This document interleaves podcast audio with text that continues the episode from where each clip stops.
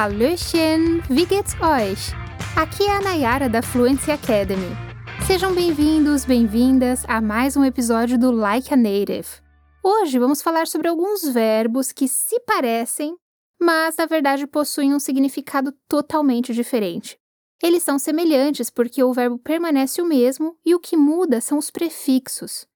Mas, antes de continuarmos, espera! O que são os prefixos? Prefixos são aquelas partículas que vêm antes do verbo.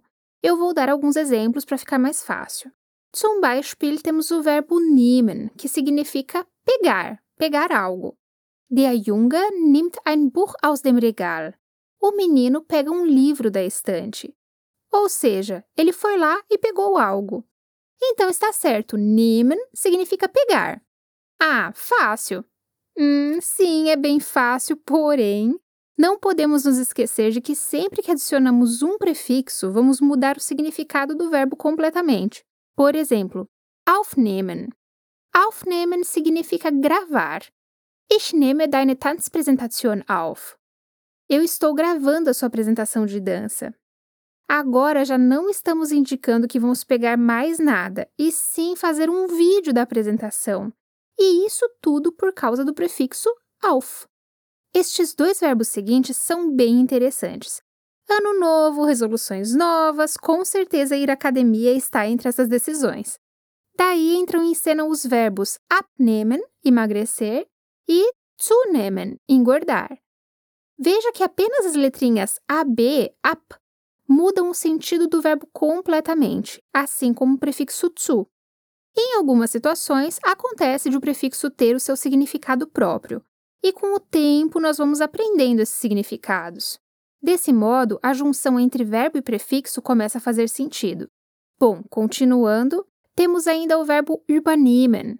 Übernehmen significa assumir. Zum Beispiel, ich kann von nun an die Aufgabe übernehmen.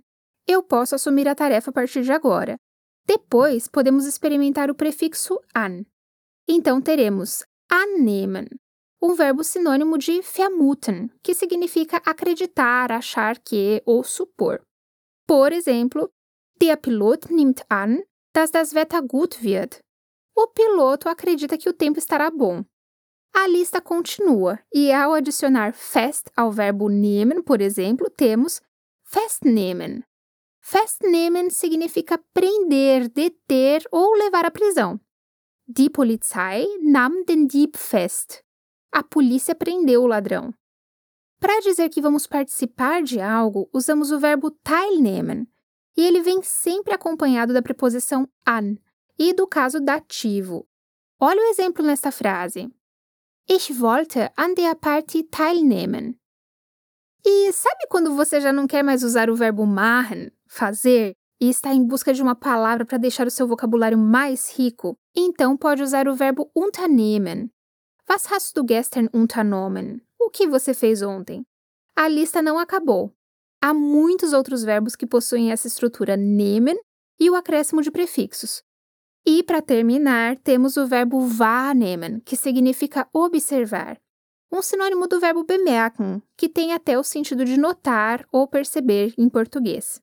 Ich habe wahrgenommen, dass die Kinder leise sind.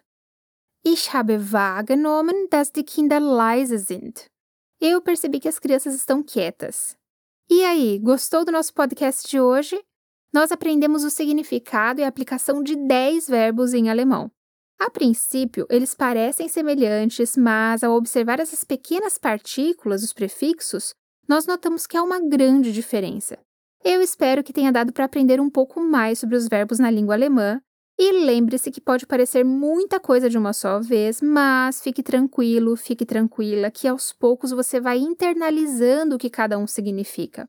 Um jeito legal de fazer isso é usando o nosso aplicativo, o MemHack que você encontra em vários conteúdos no nosso portal fluencytv.com.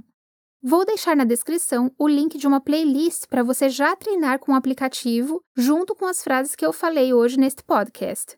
Se você gostou deste conteúdo, nos acompanhe aqui no Spotify e nas outras plataformas, no nosso Instagram, FluencyTVAlemão, e também no nosso portal em fluencytv.com.